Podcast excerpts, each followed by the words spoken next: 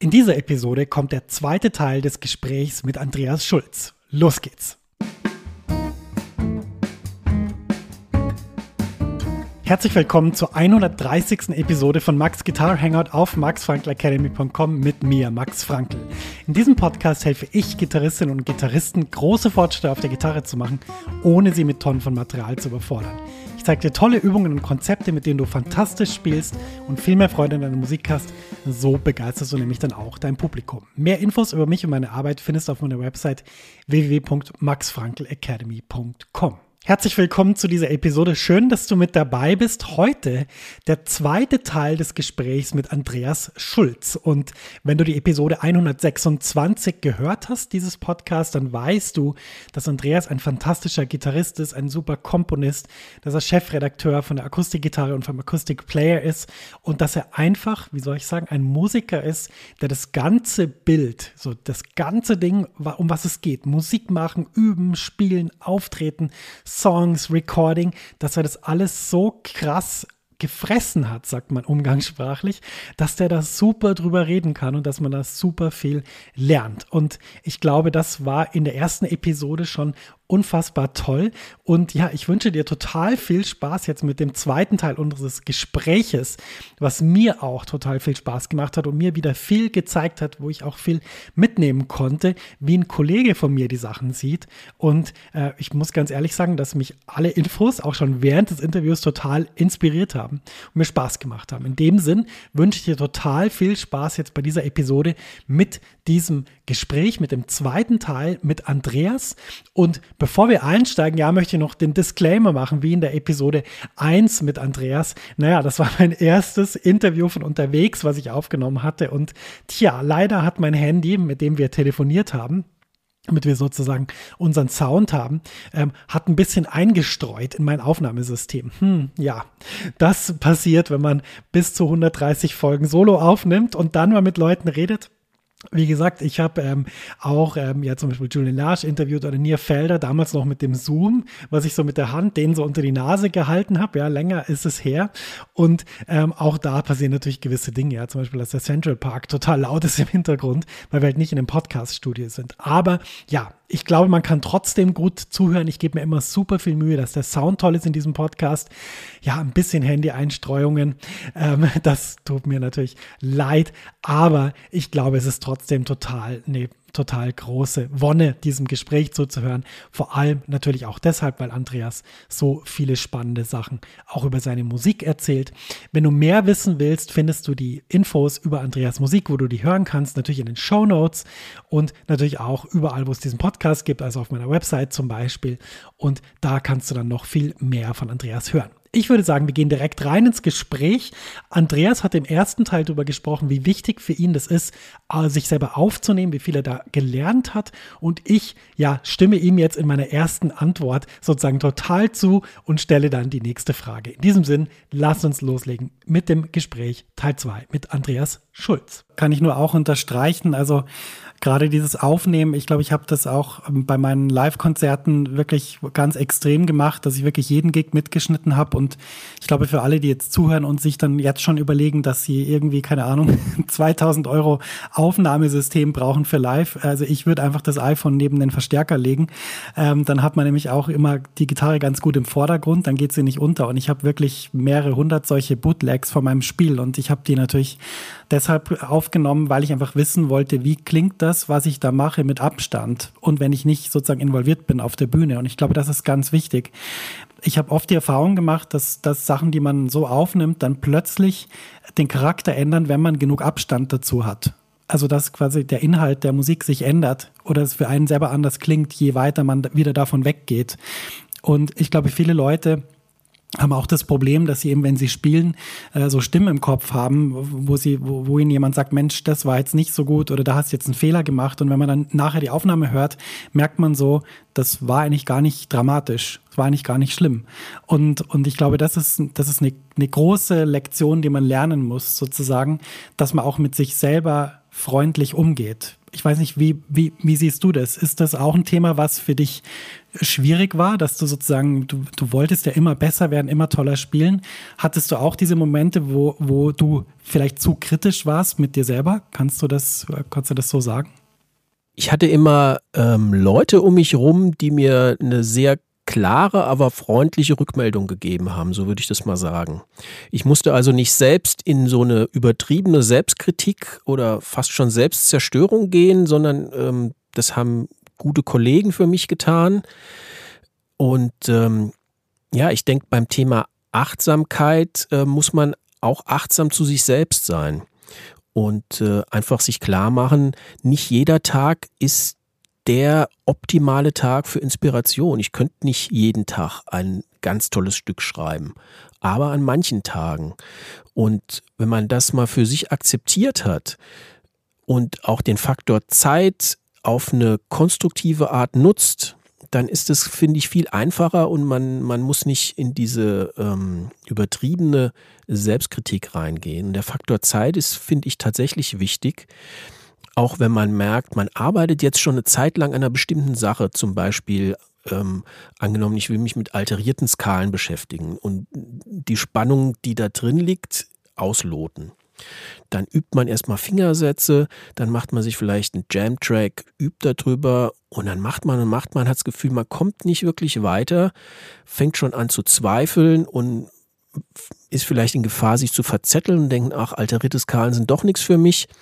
Meine Erfahrung ist, dass der eigentliche Entwicklungsschritt oft kommt, wenn man eine Sache ganz locker einfach auch mal lässt. Also ich übe eine Zeit lang diese speziellen Klangfarben, bin noch nicht 100% zufrieden und dann mache ich mal ein paar Tage was anderes und plötzlich ist es da.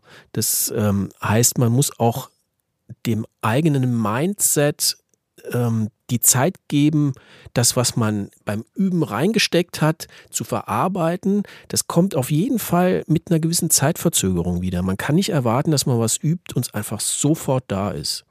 Und wenn man das im Blick hat, glaube ich, wird man auch ein bisschen gelassener zu sich selbst. Ja, Genau, sehe ich, sehe ich ganz genauso. Ist auch meine Erfahrung, gerade jetzt beim Unterrichten, dass einfach, ja, du hast vorher erwähnt, dass du ja auch ähm, mit Sicherheit Schülerinnen und Schüler auf ihrem Weg sehr ausführlich begleitet hast. Und da ist ja für mich immer wieder sehr interessant, wie solche Entwicklungsschritte manchmal so exponentiell verlaufen. In ganz kurzer Zeit kommt plötzlich so was ganz Neues und man denkt sich, Mensch, wo kam denn jetzt das her? Und manchmal ist so, dass es so eine gewisse Plateauform gibt. Und das habe ich auch im Studium so erfahren, dass man einfach auch, wenn man man, wenn man viel übt und viel macht und total engagiert ist, dass man einfach manchmal eine gewisse Zeit halt noch nicht so richtig den nächsten Schritt machen kann und dass es aber irgendwann dann kommt. Und ich glaube, das, was du gesagt hast, ist total richtig, dass man eben auch mit sich selber achtsam und gelassen sein muss. Und das kann man natürlich, wenn man regelmäßig Zeit einsetzt. Deswegen äh, sage ich ja auch in meiner Academy immer, dass man halt schauen soll, dass man vielleicht sogar täglich spielt oder auf jeden Fall regelmäßig. Und dann ist es auch nicht so schwierig, wenn so ein Tag kommt, wie du jetzt genannt hast, dass irgendwie heute könnte ich jetzt kein tolles Stück schreiben, dann macht das auch nichts, dann übt man halt irgendwas anderes. Äh, ich möchte gerne über Timing reden. Ähm, und was ich sehr schön finde, be bevor jetzt zu deinem neuen Album kommen ist, äh, auf deinem, äh, auf dem Album, was wir bis jetzt schon besprochen hatten, sozusagen, wie da immer im Solo auch so eine sehr schöne Balance ist zwischen den Begleitstimmen und dem, und der Solostimme. Also ich finde, du lässt da sehr viel Raum, dass sich die Musik entwickeln kann. Das, das, ist, das ist wirklich toll. Und was mich interessieren würde, ist, wie übst du Timing? Ähm, gibt es irgendwelche, gibt es eine, eine, eine super Übung, die du empfehlen kannst, wo du jetzt sagen würdest, Mensch, also das hat mich wirklich wahnsinnig weitergebracht? weil ich glaube, wir sind uns ja einig, Timing ist eine der wichtigsten Komponenten in der Musik, gerade wenn man jetzt so orchestral denkt. Und ähm, da kann man wahnsinnig viel machen. Und da gibt es ja auch sehr viel Inspiration von Leuten, die Schlagzeug spielen und da ähm, auch in der Band verschiedenste Texturen entwickeln. Wie übst du Timing? Also Timing ist eine komplexe Angelegenheit. Ich kann ja mal versuchen, ein paar Facetten ähm, darzustellen, wie ich sie sehe. Wenn du jetzt auf das Album eingehst und diese Situation, dass man mehrere Spuren im Alleingang einspielt, die verschiedene Funktionen haben, gehe ich immer ähm, den Weg, dass ich sage, auch die Timing-Auffassung der verschiedenen Spuren muss ein bisschen unterschiedlich sein. Also ich würde zum Beispiel bei den Begleitgitarren immer versuchen, die Time so genau wie möglich auf den Beat zu nageln.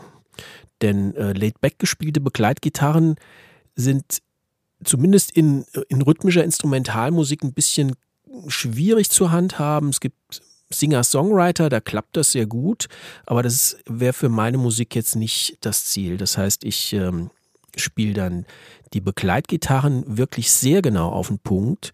Und das Timing zum Beispiel von den Solo-Gitarren ist bei mir immer eher hinterm Beat. Das kommt natürlich durch meine Jazz-Vergangenheit. Ähm, und zwar kommt das, als mich einmal jemand darauf aufmerksam gemacht hat, hier, hör doch mal den alten Saxophongrößen zu. Wirklich den, den Jazzmeistern, den Tenorspielern, ähm, die am Anfang diesen Sound, die die Entwicklung quasi von der Swing-Ära in die Bebop-Ära gemacht haben, wie weit hinterm Beat die manchmal spielen und was das für eine tolle Art von Spannung ist auf der Time-Ebene. Und das hat mich wirklich weitergebracht, in dem Sinn den Saxophonisten zuzuhören. Aber wie gesagt, Begleitgitarren würde ich auf den Punkt spielen. Themen würde ich auch höchstens mit viel Bedacht nach hinten spielen. Aber wenn es dann an, an Linienführung geht, ähm, neige ich schon dazu, wirklich so im jatzigen Sinn ein bisschen laid back zu spielen. Und wie übe ich das? Ja, das ist eine gute Frage. Man muss sich erstmal einhören. Man muss also wissen, wie klingt das, wie fühlt sich das eigentlich an, wenn man entweder genau auf dem Beat spielt oder hinterm Beat. Und wenn ich ähm, zum Beispiel bei meinen eigenen Tracks die Bassspuren einspiele, ist es wieder anders. Da versuche ich manchmal sogar minimal vorm Beat zu sein, weil ich einfach weiß, im späteren Gesamtergebnis macht sich das gut, wenn der Bassist ein bisschen auf Drive macht und fast ein bisschen äh, derjenige ist, der die Lokomotive anschiebt, während der Solo-Gitarrist ähm, das eher locker sieht und auch mal ein bisschen, bisschen sich nach hinten lehnt bei der Time-Ausrichtung. Äh, Aber das ist nicht einfach zu erklären. Bei mir hat es wirklich geholfen, viel mit Metronom zu spielen und in meiner starken Jazz-Übephase das Metronom auf die 2 und 4 einzustellen. Also nicht tak, tak, tak, tak, 1, 2, 3, 4, sondern tak, tak, 2, 4. 2. Und das ähm, wirklich auch nach vorne zu bringen, dass das in schnellerem Tempo geht und ähm, da zu probieren, die Time genau draufzusetzen und die Time ein bisschen nach hinten zu legen und dieses körperhafte Gefühl von dem Laidback-Spielen zu erlernen. Aber du merkst schon an der Art, wie ich versuche, das zu umschreiben, dass das wirklich mit Worten relativ schwer zu definieren ist.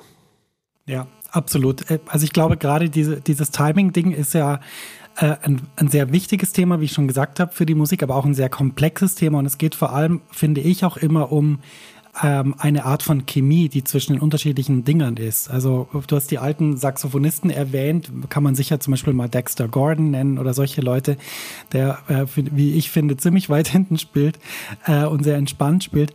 Ähm, da, da geht es auch um Chemie. Also sozusagen, wie funktioniert das mit dem Schlagzeug, wie funktioniert das mit dem Bass? Und ich glaube, was man jetzt aus deiner Antwort auch mitnehmen kann, ist eben, dass man auch, wenn man jetzt in der Band spielt, dass es immer miteinander funktionieren muss. Also mir hat mal jemand gesagt, schau, beim, beim, beim Bass und beim Schlagzeug, das kann sein, dass der Bass ein bisschen hinten ist und das Schlagzeug ist mit dem Ridebacken ein bisschen vorne.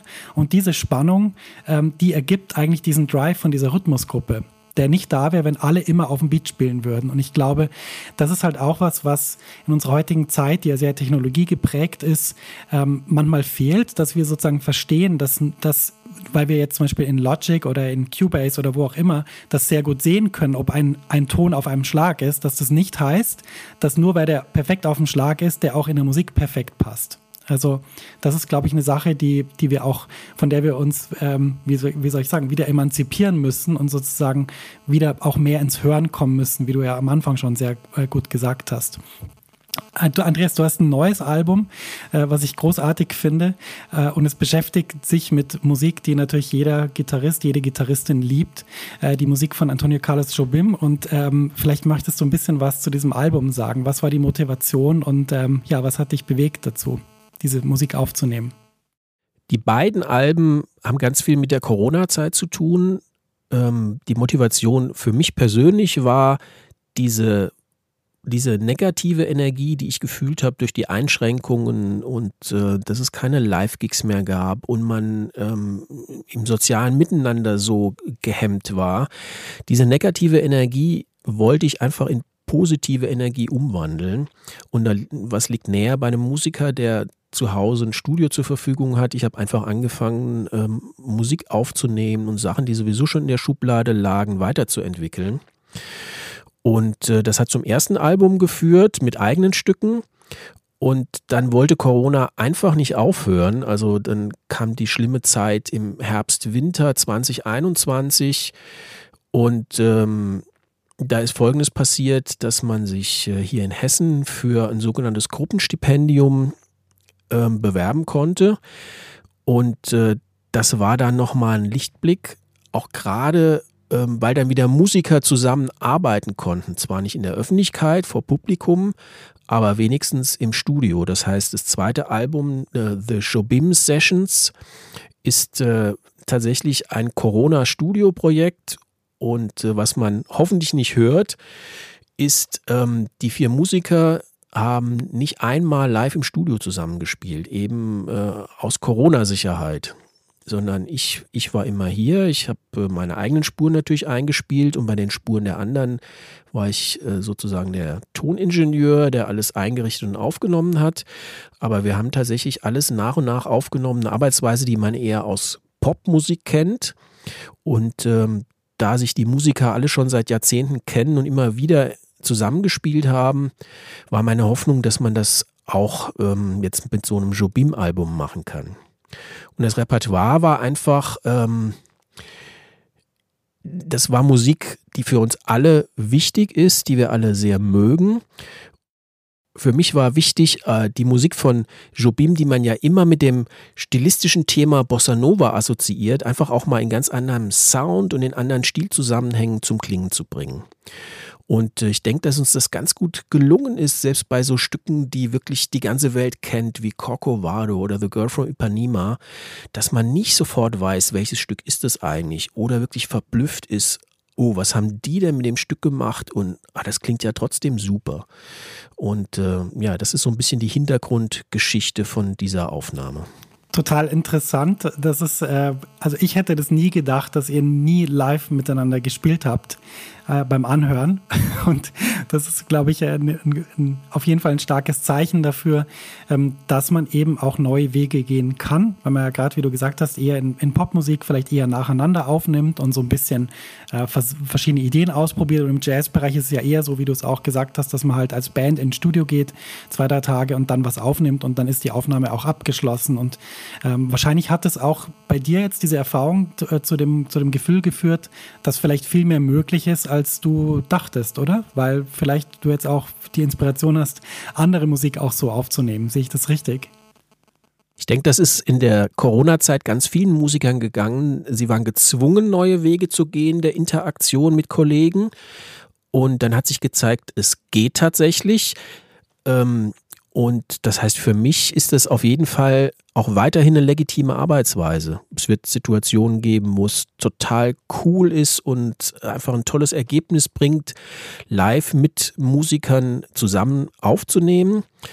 Ähm, aber es hat mir zum Beispiel gezeigt, dass ich auch kein Problem hätte, zum Beispiel in internationalen Zusammenarbeiten über, ich nenne es mal Fernbeziehungen mit Kollegen, die wo ganz anders sitzen ähm, und ebenfalls gute Aufnahmemöglichkeiten haben, wirklich ähm, gut klingende, interaktive Sachen aufzunehmen, denen man nicht anmerkt, dass das nicht zeitgleich alles eingespielt wurde. Ja, absolut. Ich habe, glaube ich, genau den gleichen Schluss äh, draus gezogen aus dem, was du jetzt gesagt hast und auch aus meinen Erfahrungen, dass eben sehr viel mehr halt möglich ist, als man das vielleicht vorher dachte. Und gerade international ist das natürlich eine sehr spannende Aufgabe, weil da muss man eben nicht nach New York fliegen und was aufnehmen, sondern äh, kann einfach vielleicht mit jemand mal so ein paar Sachen aufnehmen und sich ja dann trotzdem später im Studio oder auch auf der Bühne dann live treffen. Ich würde gerne bei dem, bei dem Jobim-Album ein bisschen über das Thema Reharmonisationen reden. Du hast ja gerade schon Corcovado Corcovado und Girl from Ipanema angesprochen. Und äh, gerade bei Corcovado zum Beispiel finde ich das sehr, sehr schön, wie du dieses Stück, also diese Melodie, eigentlich in, in so eine Art, äh, das ist ein lustiges Gewand, weil eigentlich ist es so das, was man kennt, aber es ist irgendwie auf eine neue Art und Weise harmonisch dargestellt. So, also man hat ja oft das, das Ding bei Reharmonisationen und dass man dann so findet, ja, das klingt jetzt ja gar nicht mehr wie der originale Song. Ich hätte den jetzt gar nicht erkannt, wenn ich es nicht wüsste. Und ich glaube, das ist ja auch die Challenge bei einer Reharmonisation. Vielleicht kannst du mal sagen, wie du harmonisch da vorgehst. Kann ja auch sein, dass du das vielleicht gar nicht als Reharmonisation empfunden hast, sondern einfach ähm, ein paar Sachen ausgetauscht oder geändert hast. Aber vielleicht kannst du das mal an dem Beispiel Corcovado schildern. Corcovado ist ein Stück, wo ich jetzt sagen würde, da ist bei der eigentlichen Harmonisation des Themas gar nicht so viel passiert wie bei vielen anderen Stücken. Ich habe ein paar Akkorde anders interpretiert, aber gar nicht so abenteuerlich. Bei mir ist es so, wenn es um Reharmonisation geht, ähm, das ist für mich auch nur ein Aspekt von dem Arrangieren, wenn man sich ein Stück zugänglich macht und seinen eigenen Stil und seine Vorstellung einbringt, sind die Harmonien und Akkordfolgen und auch die konkreten Voicings auf der Gitarre sind nur ein Aspekt. Und bei Corcovado ist es so, dass ich eher ähm, versucht habe, einen Rahmen um das eigentliche Thema zu machen, mit äh, vor allem mit dem Intro, wo so Themenbestandteile auftauchen, aber man hört noch gar nicht, was das eigentlich ist mit dieser abwärts geführten Melodie und so. Und ähm, die eigentlichen Akkorde unter der Melodie, die sind gar nicht so sehr verändert, würde ich sagen. Klar, sie sind nicht mehr die, die jetzt so eins zu eins in irgendeinem Realbook stehen, aber sie sind noch vergleichsweise nah dran und ab und zu hat es halt so einen kleinen Twist bekommen, denn es soll ja nicht langweilig werden und es soll auch nicht klingen wie die vielen äh, auch tollen Jobim-Aufnahmen, die es schon gibt, sondern es soll ja ein bisschen anderer Klang etabliert werden. Genau, ich glaube, das ist, das ist genau das, was ich in meiner Frage versucht habe auszudrücken, dass sozusagen man das Gefühl hat, diese, diese ursprüngliche Corcovado-Version ist eigentlich noch da, die, die Akkorde sind teilweise da, aber irgendwie ist es in ein moderneres oder, ja, wie soll ich sagen, für, für eure Musik passenderes äh, äh Gewand gehüllt. Wenn wir über Akkorde reden, das ist eine Erfahrung, die ich gemacht habe, ich habe so gemerkt, Akkorde sind für mich fast so ein bisschen wie Freundschaften. Also ich bin, also ich habe sozusagen Lieblingsbekanntschaften oder Lieblingsfreunde, auch unter den Akkorden. Ähm, geht dir das auch so? Hast du auch festgestellt, dass du zu gewissen Sounds eher tendierst? Du hast vorher alteriert erwähnt, ähm, aber vielleicht gibt es auch noch andere Klänge, wo du jetzt sagen würdest, das ist auf jeden Fall Andreas Sound und ähm, der, der dir irgendwie gefällt. Bei mir hängt das relativ stark ähm, vom stilistischen Umfeld ab und auch vom Instrument, was ich in der Hand habe. Also ich spiele auch äh, nach wie vor sehr viel Artstop-Jazzgitarre. Auch auf den beiden Alben sind viele Themen und Soli auf der Artstop gespielt.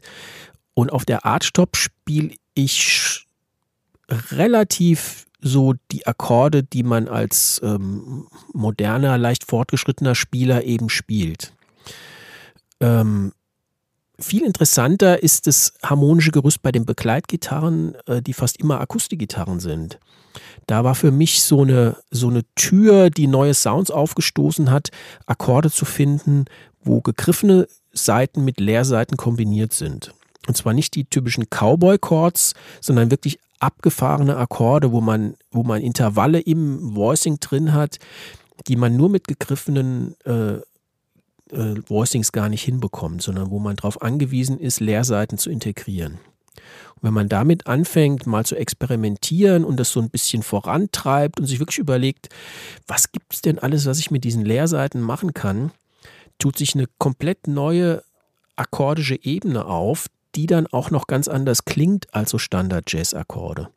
Also wenn ich dir jetzt sagen würde, spiel mal S7 Kreuz 5 B9 oder so, dann würdest du erstmal zu so einem Standard-Voicing greifen und wärst vielleicht selber ein bisschen erstaunt, äh, wenn du hörst, dass ich einfach ähm, S7 in so einer dreistimmigen Grundform greife und mache die leere H- und E-Seite noch dazu, weil das ähm, damit rechnet man nicht, dass das geht. Absolut richtig. ich habe auch gerade, als du es gesagt hast, habe ich überlegt, welches Voicing mit Leerseiten würde jetzt Sinn machen. Und das ist natürlich ein perfektes Beispiel, weil äh, dieses gerade dieses S7 Voicing kann ja wahrscheinlich jeder, der irgendwie schon mal vielleicht ein bisschen James Brown gespielt hat. Und ähm, ich fand eben auch, mich hat äh, das auch immer fasziniert in der Musik, zum Beispiel von Wolfgang Mutspiel. Es gibt auch äh, bei Mike Stern so ein paar Voicings, wo man eben sagen muss, hey, das, das würde ohne Leerseiten überhaupt nicht funktionieren und klingt aber total sympathisch. Auch auf, auf diesem Schofield-Album mit Medeski Martin Wood ähm, hat er auch so ein Stück, das heißt irgendwie, ich weiß nicht mehr genau, wie es heißt, irgendwas mit Cheap on 335 oder irgendwie so. Und das funktioniert auch nur mit Leerseiten und klingt da eben so richtig toll gitarristisch, so richtig reif und, und so richtig, äh, wie soll ich sagen, harmonisch, ähm, ja, irgendwie voll. Und das ist natürlich ein super Beispiel für das, was du da, was du da gerade genannt hast.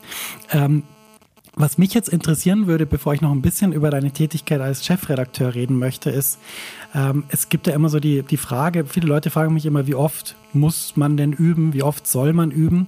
Ähm, ich sage dann immer, naja, es ist halt die Frage, was man gerade machen will. Und ich habe für mich halt rausgefunden, um wirklich das sagen zu können auf der Gitarre oder in der Musik, muss ich einfach regelmäßig üben. Also sprich, wenn ich jetzt zwei Wochen mit einem Roadtrip durch Italien fahre und dann eine Gitarre nehme, dann spiele ich zwar Sachen, die mir wahrscheinlich auch total gefallen und, und entdecke neue Dinge auf der Gitarre, weil es ist wie ein neues Instrument. Aber wenn ich dann wirklich merke, sozusagen, wie fit bin ich denn jetzt, wie gut kann ich Linien spielen, wie gut treffe ich die Töne, wie gut ist auch mein Sound, dann dauert es meistens zwei, drei Tage wo ich dann regelmäßig übe, bis ich wieder so diese Innigkeit mit mir selber habe. Und meine Frage ist jetzt, äh, hast du das auch so festgestellt und was ist dein, wie, wie gehst du davor? Ich nehme an, du spielst halt natürlich sehr viel, auch wegen der Tests äh, für, die, für, die, für die Magazine, aber vielleicht kannst du ja da mal ein bisschen drüber reden. Ich finde, dass beides seine Berechtigung hat, also intensives und auch regelmäßiges Üben, ähm, darum wird man nicht rumkommen. Es gibt vielleicht ein paar ganz extreme Talente, die das überspringen können oder teilweise überspringen können, aber dazu zähle ich definitiv nicht. Bei mir war das alles immer eher Fleiß als Talent. Und ähm, ich hatte nach dem Abitur, hatte ich eine Phase, wo ich wirklich ähm, konsequent von morgens bis abends geübt habe. Und äh, das möchte ich auch nicht missen. Und wenn man das richtig macht, ähm, arbeitet man ja auch an ganz verschiedenen Sachen. Man kommt insgesamt musikalisch weiter, man kommt in der Fingerfitness weiter, man lernt Voicings, Skalen, Arpeggien, Tunes und was auch immer. Also diese Phase finde ich schwer vorstellbar, die komplett zu überspringen. Aber ich finde es ähnlich wie du auch ganz nett, wenn man mal eine kurze Pause hat, sei es durch einen Urlaub oder irgendwas anderes oder auch mal selbst ausgesucht, ähm, weil danach hat man wieder ein Gefühl, was ist denn schon in meiner Intuition verwurzelt von dem, was ich vorher geübt habe und ähm, was kommt noch nicht so richtig zum Vorschein. Und bei mir ist es oft so gewesen, dass ich nach einer kurzen Pause die interessanteren Sachen gespielt habe. Ich war zwar nicht mehr so flüssig ähm, auf der mechanischen Ebene, aber ich hatte immer das Gefühl, nach einer kleinen Pause, ich rede jetzt nicht von mehreren Wochen oder Monaten, sondern einfach mal ein, zwei Tage, wo man vielleicht die Gitarre kaum in der Hand hatte, dass dann manche interessanten Sachen sich eher Bahn schaffen und aus einem rauskommen, als in den Phasen, wo man sowieso ständig übt und macht und auch kognitiv hinterher ist hinter dem, was man macht. Das heißt, ähm, ja, also ich denke, dass kurze Pausen einfach der inneren Verarbeitung dienen und ganz nützlich sein können. Und dass man dann vielleicht äh, zurückkommt mit anderen Ideen. Und dann kann man ja auch wieder dieses Fleißüben machen, damit man einfach ähm, im Flow bleibt, auch auf der mechanischen Seite mit der Greifhand, mit der Anschlaghand und wie man sich so übers Griffbrett bewegt. Super, super. Ich glaube, das wird vielen Leuten helfen, was du gesagt hast. Und ich finde das auch sehr schön, das war jetzt schon bei, bei vielen Fragen so, dass du ähm, eben, wenn es verschiedene Bereiche gibt, die relevant sind, eben die auch nennst es gibt ja das sehr oft, dass halt jemand dann sagt, ja, das machst du jetzt genau so oder hier ist dein Übelplan oder so und so lang musst du und so weiter. Und ich finde das total wohltuend, äh, dass, dass eben ja, Leute wie du eben sagen, naja, das gibt diesen Aspekt und es gibt diesen Aspekt und beides nützt irgendwie, weil das, habe ich das Gefühl, ist eben am nähersten an der Musik. Die Musik ist ja selten schwarz und weiß, sondern auch viel dazwischen und Zwischentöne und, und solche Sachen. Insofern glaube ich, dass das sehr vielen Leuten hilft. Ähm, Andreas, du bist Chefredakteur der Magazine Akustik, Gitarre und Akustikplayer. Und was mich jetzt interessieren würde, wenn du über deine Arbeit sprichst, ist eine Sache, die ich auch bemerkt habe. Ich habe ja meine Academy gegründet 2016 und ich habe ja immer den Fokus auf die Community gelegt. Deswegen gibt es ja auch eine große Facebook-Gruppe und ich habe mich immer sehr um die Leute gekümmert. Also wenn mir jemand eine Mail geschickt hat, dann habe ich immer eine Sprachnachricht zurückgeschickt und versucht, denen möglichst gut zu helfen. Und ich nehme mal an, dass du natürlich durch deine Arbeit auch sehr gut dich mit diesen Leuten auskennst kennst, für die ihr das Magazin macht. Und was mich jetzt interessieren würde, ist, kannst du ein paar Sachen über dieses Publikum sagen? Weil ich glaube, das sind ja die Leute, die jetzt auch zuhören. Ähm, und ich glaube, es wäre total spannend, wenn du ein bisschen drüber reden könntest, was du gelernt hast in deiner Arbeit. Was sind das für Leute? Wie sind die? Was interessiert die? Was ist für die wichtig? Und wie sozusagen, wie, wie sind die mit der Musik verbunden? Die beiden Magazine Akustik Gitarre und Akustik Player sind äh, erstmal keine Jazz-Magazine im eigentlichen Sinn. Jazz ist eine Stilistik, die da auch eine Rolle spielen kann, aber die ist nicht dominant, sie ist nicht die primäre Stilistik. Und es sind Magazine, die sich an ähm, im Wesentlichen nicht professionelle Musiker richten. Also vom Couch-Gitarristen bis zum halbprofessionellen Singer-Songwriter, der vielleicht jedes Wochenende schon einen kleinen Auftritt hat. Aber auch, wenn das, äh, ja, es würde auch für Profis passen, denn äh, die Magazine werden auch von Profis, sag ich mal, gemacht. Also wir sind alle, das ganze Team sind alles aktive Musiker. Und ähm, ich treffe öfter, ähm, abgesehen natürlich von Anrufen in der Redaktion oder bei mir oder Mails, die an mich persönlich gehen, treffe ich halt auch viele unserer Leser und Mitspieler in Workshops. Ich habe eine Zeit lang regelmäßig im Sommer Workshops äh, in der Toskana gemacht. Und äh, jetzt mache ich öfter mal Workshops, wenn das die Zeit erlaubt, ähm, in Osnabrück, wo unser Heimatverlag ist. Und ja, ich merke, dass die Leute ähm, gerne seriös informiert werden wollen, dass sie, ähm, dass sie ja, wie soll ich sagen, diese Information, die findet hauptsächlich im Magazin Akustikgitarre statt. Das ist eine Art Full-Service-Magazin äh, rund um das Thema akustische Seiteninstrumente mit Interviews, Workshops, äh, Instrumententests und äh, interessanten Hintergrundgesprächen. Und der Akustik Player ist ein absolutes Mitspielmagazin. Äh, da geht es also tatsächlich nur um den pädagogischen Aspekt. Und äh, da versuchen wir halt regelmäßig einfach Ausgaben zu machen, die möglichst viele Leute ansprechen und weiterbringen. Und ähm, ja, meine Erfahrung ist, dass es äh, einen un unheimlichen Bedarf an Informationen und Tipps äh, gibt und auch den Bedarf, dass sich Gitarristen untereinander einfach gern austauschen. Also ich habe immer die Erfahrung gemacht, wenn ich jetzt einen Workshop angesetzt habe und da kommen 15, 20 Leute, dass am Ende man sagen kann, dass die Teilnehmer von sich selbst, also von den anderen Teilnehmern, ungefähr so viel gelernt haben, wie sie von mir gelernt haben. Und äh, das ist so ein, so ein schöner Aspekt vom, von der Community äh, unter den Gitarristen, vom Socializing, dass das äh, immer auch mit, mit den Instrumenten und dem Spielen und zeig mal den Akkord zu tun hat. Und das ist auch was, was ich äh, in dieser Arbeit total genieße einfach. Super, sehr, sehr interessant. Ähm, ich glaube, das, was du gesagt hast zu den, zu der, wie soll ich sagen, zu der Zielgruppe der Magazine, das ist sehr interessant, denn das ist auch was, was ich feststelle. Also ich habe ja als Jazzgitarrist meine Community ganz klar mit dem Ziel aufgebaut, ich will über Jazzgitarre sprechen, das tue ich auch, aber je, je länger ich da mit der Community interagiere, desto mehr merke ich, wie breit diese Leute eigentlich sind. Und ich habe, also stilistisch breit sozusagen, wie viel die, wie viel verschiedene Musik die hören und auch selber machen. Und äh, ich finde das eine, eine unglaublich spannende Community, weil äh, da so viel Verschiedenes drin ist. Also ich habe in meiner Gruppe Leute, die sind absolute Amp-Schraubexperten und dann gibt es Leute, die kennen sich wahnsinnig mit Pädagogik aus aus und dann gibt es Leute, die kennen sich wahnsinnig mit Archtops aus und dann gibt es aber Leute, die kennen sich super mit Rockgitarre aus aber profitieren eben trotzdem von dem, was wir, was wir zusammen da machen. Und ich glaube, das ist so ein bisschen ein Charakteristikum.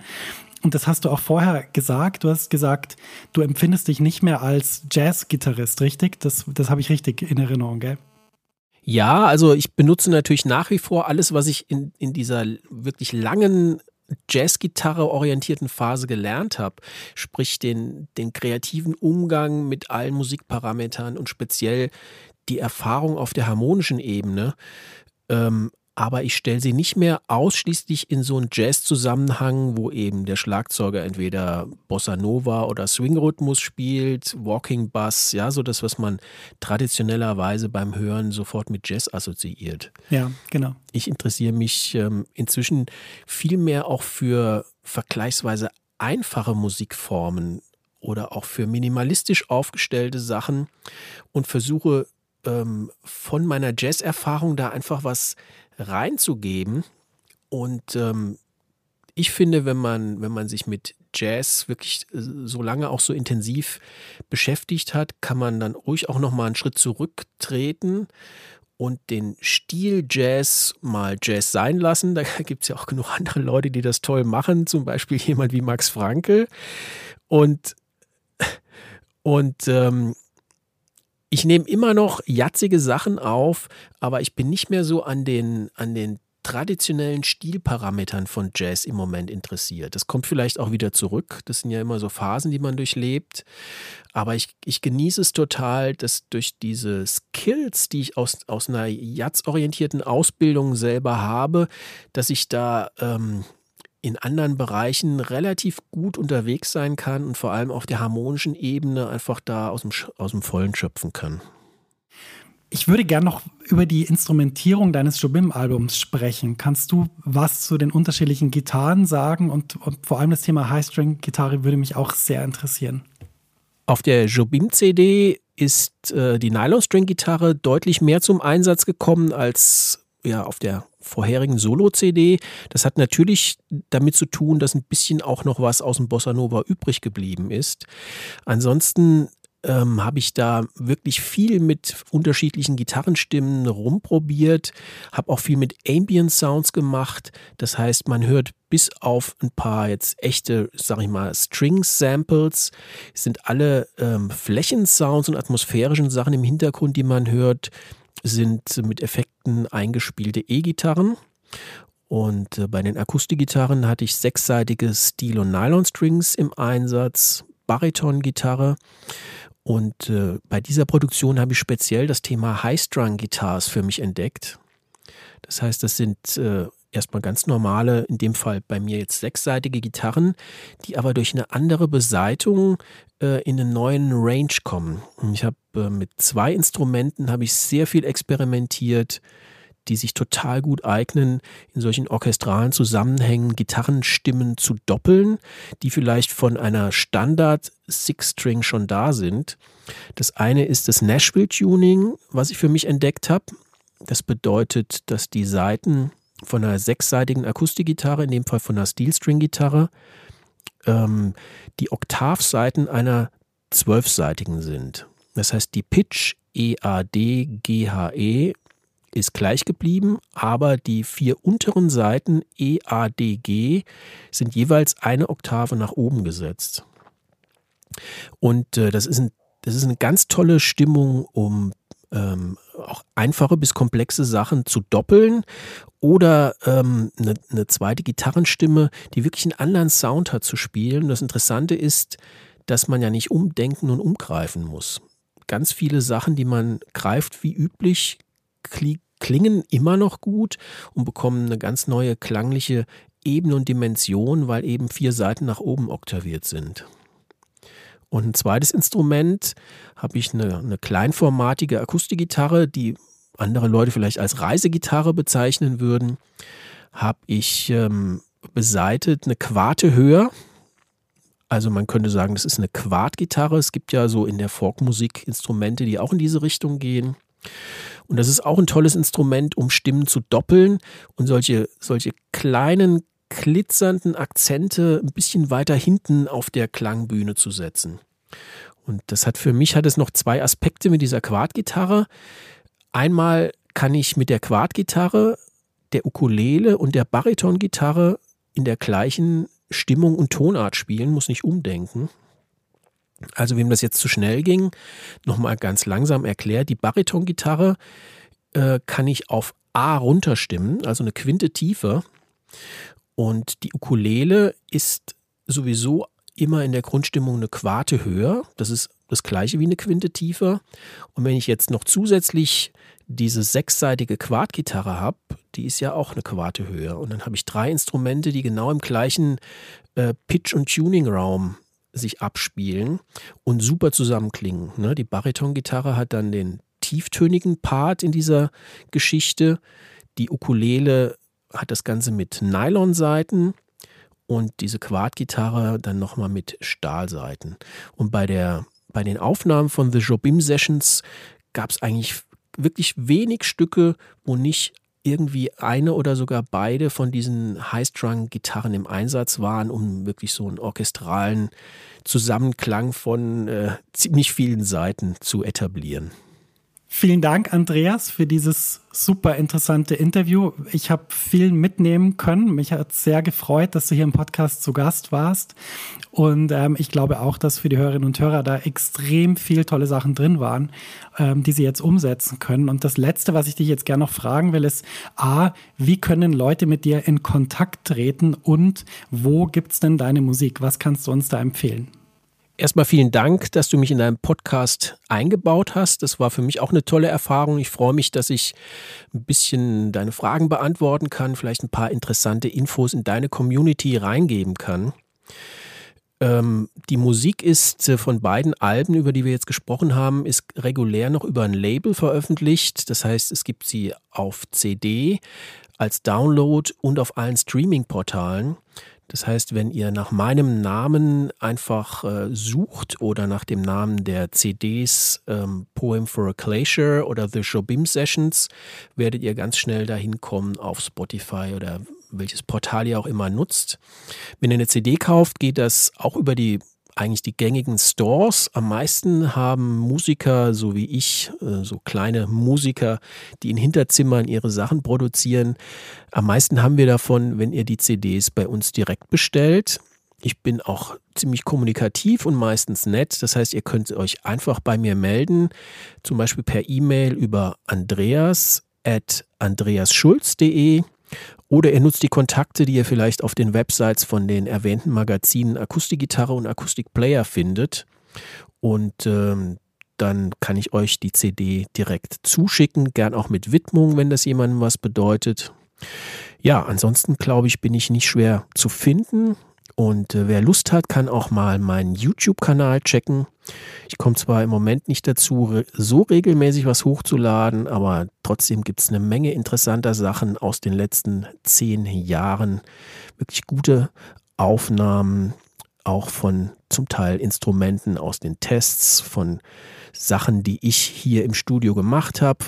Manchmal habe ich auch einfach äh, Übesoli von mir mal veröffentlicht und äh, ja, ich denke, da werdet ihr als Gitarristen auch viel Spaß haben, wenn ihr mich auf YouTube sucht. Ja, und äh, wirklich nochmal vielen Dank, Max, dass du mir die Möglichkeit gegeben hast, mal auf deinem Kanal hier zu erscheinen.